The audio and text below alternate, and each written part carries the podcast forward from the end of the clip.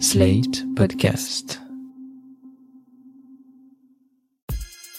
Salut chers auditeurs, salut chères auditrices, bienvenue dans Sans Algo, le podcast qui vous en fait découvrir d'autres.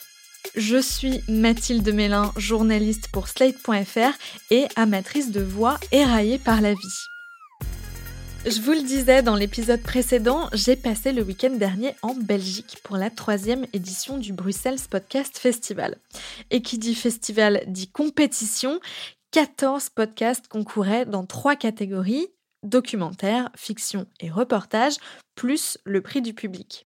Au bout de quatre jours de table ronde, de rencontres et d'écoutes en avant-première, les organisatrices et le jury ont annoncé le nom des gagnants et gagnantes de cette compétition réservée au podcast belge. Et autant vous dire que j'ai eu le nez creux en vous parlant de Rouge Vif dans l'épisode précédent, puisque c'est Mehdi Bayad qui a remporté le prix de la meilleure fiction avec ce podcast. Alors, je ne vais pas tout vous raconter à nouveau, mais pour celles et ceux qui n'ont pas encore eu le temps d'écouter Rouge Vif, disons que c'est une fiction qui explique comment fonctionnent les fictions, le tout en huis clos dans un studio de podcast. Allez, je vous mets un petit extrait. Non mais encore une fois, détendez-vous Adam, tout va bien se passer. Pardon, c'est ma première émission de radio, j'ai jamais fait ça. Ah, euh, c'est pas une émission de radio qu'on fait ici. Euh, ah non? Non, je, vous ai expliqué par mail, la dame. On fait, en fait, euh, on fait un podcast. C'est pas une émission de radio. Ah. Voilà. Et c'est quoi la différence? La différence? Ben, Ça n'a rien à voir. Une émission de radio, c'est pour la radio, en fait.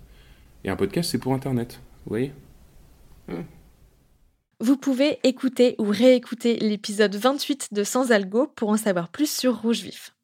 Le deuxième podcast récompensé dimanche soir, alors que tout le monde avait les yeux rivés sur les résultats du premier tour de la présidentielle, c'est Je parle toutes les langues, mais en arabe, de Myriam Pruvot.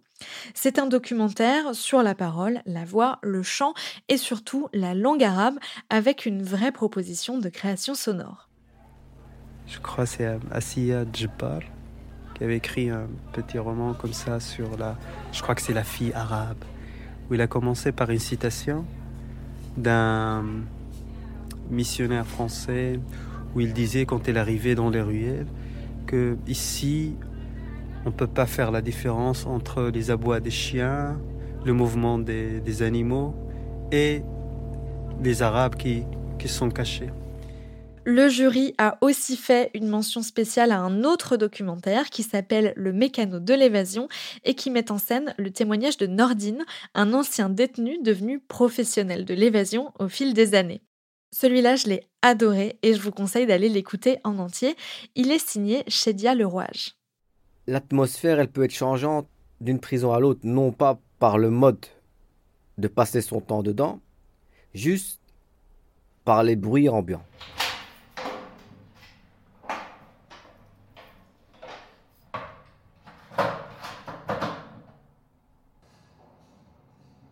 À Saint-Gilles, une fois que tu es au cachot, tu n'entends plus rien, si ce n'est une infirmière. Corinne, euh, les piqûres, il faut les ramener par là. Parce que le cachot est au CMC, centre hospitalier de la prison. Corinne, euh, les médicaments, il faut les déposer dans la section, ils ont besoin de toi. Et le bruit s'éloigne.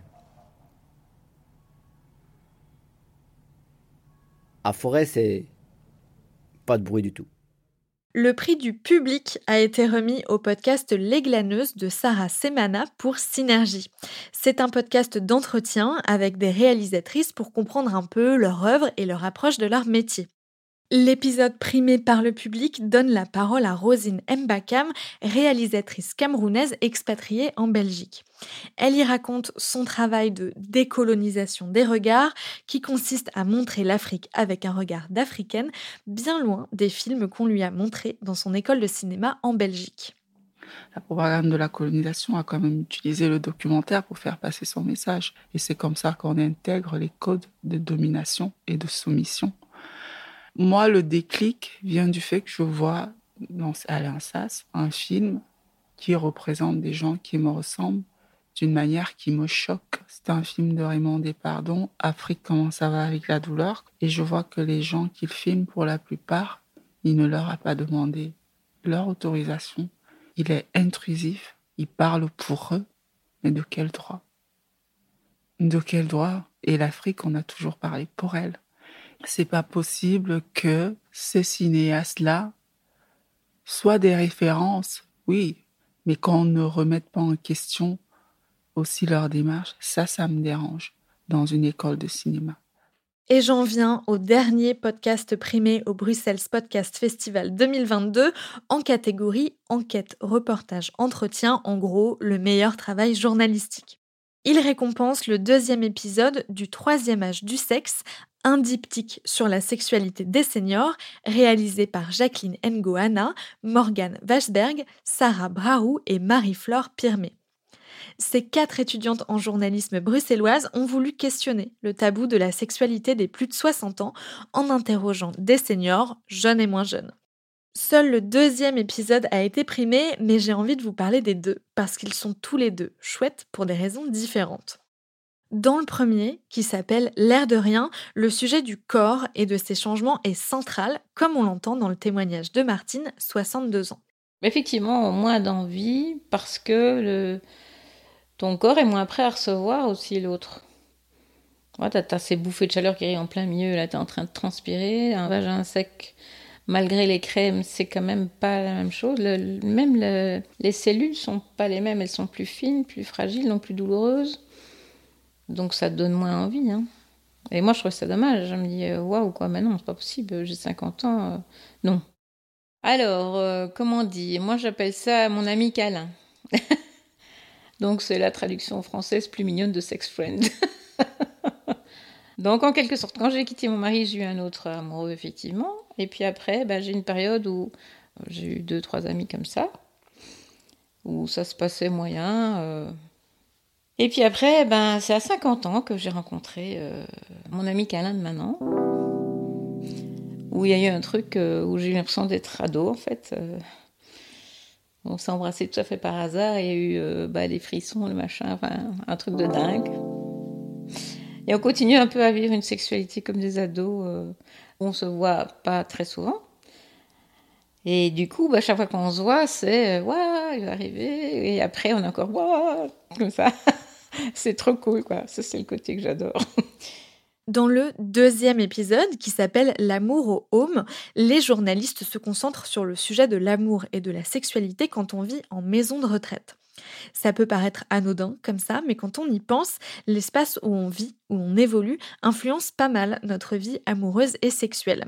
Et quand on est âgé, qu'on vit dans un lieu collectif, médicalisé et sans aucune intimité, ça peut être coton.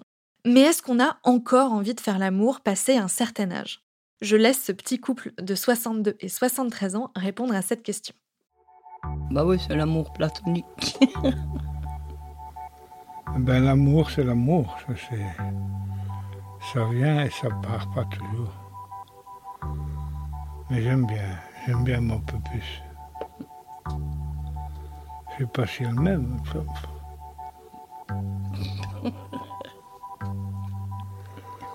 même. voilà, on, est bien ensemble. Et ça me fait vivre. Je suis resté quelques mois tout seul dans ma chambre. J'en avais ras-le-bol. Maintenant, ça va. J'ai mademoiselle ici. Elle te parle de sexualité. Mais moi pas. Sexuellement, il n'y a rien. Parce que je ne suis pas à l'aise dans une chambre. on ne peut pas le fermer à clé. Il y en a beaucoup ici hein, qui ouvrent l'armoire, qui viennent voir, qui sont curieux. Bonjour, ça va. Donc on n'arrive pas à, l'acte. Ben moi, je, je, le ressens, quoi. Que bon, c'est plus comme avant. Avant, j'étais une baraque à frites, mais maintenant, une baraque à glaçons. C'est plus le même, quoi. Je suis resté près de deux ans et demi sans faire l'amour, sans rapport, sans rien. Je, ressens le, besoin, vraiment pas. Et j'hésite beaucoup, j'ai peur que je n'arriverai pas à l'âge que j'ai. Et ça me, ça me ferait mal quand même. C'est plein de pudeur et en même temps ils disent des choses très intimes. J'ai trouvé ce documentaire très beau, malgré une voix off un peu scolaire parfois. Je vous le conseille tout de même parce qu'il ne se contente pas de mettre bout à bout des témoignages de personnes âgées sur la sexualité. Il donne aussi la parole à des experts et à des encadrants de la maison de retraite qui soulèvent plein de questions sur la dichotomie entre sexualité et vieillesse. Pour en savoir un peu plus sur le troisième âge du sexe, j'avais prévu d'interroger les quatre journalistes qui l'ont réalisé à la fin de la cérémonie de clôture du Bruxelles Podcast Festival, mais aucune d'entre elles n'était présente. C'est donc à distance, après mon retour à Paris, que j'ai interrogé Marie-Flore Pirmé, l'une des co-autrices. Bonjour Marie-Flore Pirmé. Bonjour. Qu'est-ce qui vous a poussé à vous intéresser à la sexualité des personnes âgées en particulier? Je dirais qu'on s'est rendu compte que on vit quand même dans une société qui est sursexualisée, quoi. On, on en parle tout le temps et, et nous, en tant que jeunes, on a, un rapport assez décomplexé avec ça. Mais lorsqu'il était question dans nos familles de parler euh, d'amour, d'intimité, de sexualité, déjà avec nos parents, ça peut parfois bloquer quand on n'a pas une, super bonne relation ou que le, le débat n'est pas ouvert. Mais alors avec nos grands-parents, euh, c'était encore un autre level, quoi. Donc on, on s'est demandé, tiens, pourquoi est-ce que euh, finalement on vit dans une société où la sexualité est ultra présente, mais on, fait comme si les jeunes générations étaient les seules concernées par une sexualité. Quoi. Et une fois que vous aviez euh, décidé de travailler sur ce sujet, comment vous avez défini les deux angles, puisque vous avez deux épisodes et deux angles différents Comment vous avez choisi ces deux angles-là? Est-ce que vous avez commencé par faire des interviews et vous vous êtes dit, euh, OK, on a deux fils à tirer? Ou est-ce que vous saviez déjà, avant de commencer, que vous vouliez raconter ces deux histoires et ensuite vous avez cherché des gens pour vous la raconter? On savait déjà qu'on voulait aborder euh, ces deux angles en amont parce qu'on a quand même dû euh, passer par une phase exploratoire et euh, documentaire, je dirais, dans un aspect sociologique autour de la question de la sexualité chez les aînés. Mais c'est vraiment en commençant les interviews qu'on s'est rendu compte que la question du lieu de vie euh, devait vraiment retenir notre attention euh, pendant la, réalisation du podcast. Et c'est comme ça qu'on en est arrivé à se dire, OK, on va rassembler un, un certain nombre euh, d'entretiens avec des personnes qui sont âgées de 60 à, à 90 ans. Et puis ensuite, on partira dans, une maison de repos, donc un, EHPAD en France, pour aller questionner justement euh, le lieu de vie et comment euh, l'intimité se vit dans une maison de repos, donc euh, dans un lieu qui n'est absolument pas propice à une sexualité ouverte et en tout cas le, le débat n'est pas ouvert non plus, quoi. Justement, comment ça s'est passé pour récolter ces témoignages, notamment dans la maison de repos? Vous avez dû, j'imagine, avoir d'abord l'accord de la directrice de la structure, c'est ça? Ouais, en fait, on a contacté, je pense, une vingtaine de maisons de repos, euh, autant à Bruxelles qu'en Wallonie, euh, parce qu'évidemment, il y avait une question aussi de territoire. On voulait faire un peu ressortir, euh, je veux dire, la beauté des accents. Et donc là, on a eu de la chance parce qu'on est tombé dans une maison de repos de la région liégeoise, donc dans le sud de la Belgique. Et donc via la directrice qui avait déjà commencé à ouvrir le débat sur la question de la sexualité dans son institution, au travers euh, de la mise en place d'ateliers, de, débats aussi euh, avec, euh, avec les résidents, en s'entourant d'associations et compagnie. On a ensuite été en contact avec la psychologue qui travaille au sein de l'institution. Et cette personne en fait a, sondé les résidents et les résidentes pour savoir qui serait à même de, de parler. Et en fait elle s'est rendue compte qu'il y avait pas mal de gens qui étaient tout à fait ouverts à en parler parce qu'en fait la sexualité est ultra présente dans une maison de repos, mais seulement quand elle n'est pas parlée, ça peut parfois mener à des situations euh, euh, qui ne sont pas toujours consenties, des problèmes familiaux aussi, quand les enfants euh, veulent justement contrôler la, vie de leurs parents qui sont placés en, en maison de repos. Donc ouais, c'était quand même vraiment grâce euh, à la directrice et à la psychologue qu'on a pu entamer ce travail. Et ensuite, en ce qui concerne les résidents, est-ce que ça a été facile de les questionner, de récolter leurs témoignages?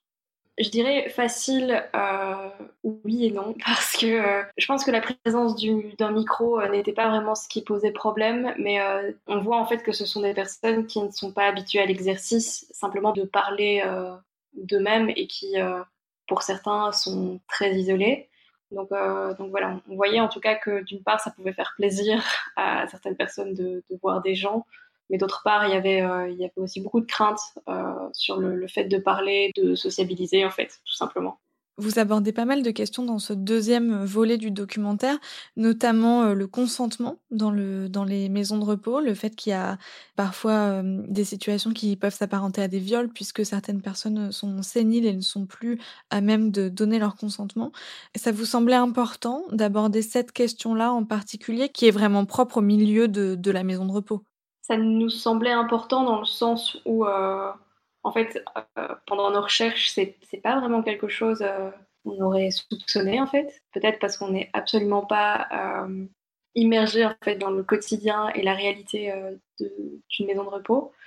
mais c'est cette infirmière qu'on a interviewée en premier, lorsqu'on s'est rendu dans la région liégeoise. C'est cette infirmière qui nous a parlé, en fait, d'un tas de situations qui, pour elle, faisaient partie de son quotidien. Et ça nous a marqué, mais, euh, mais je pense qu'il faudrait quasiment la traiter dans, dans le cadre d'un documentaire à part entière, parce que là, on ne fait que de pointer du doigt certaines situations qui sont évidemment euh, problématiques. Vous abordez aussi la question euh, de l'intimité et surtout du rapport au corps dans les deux épisodes.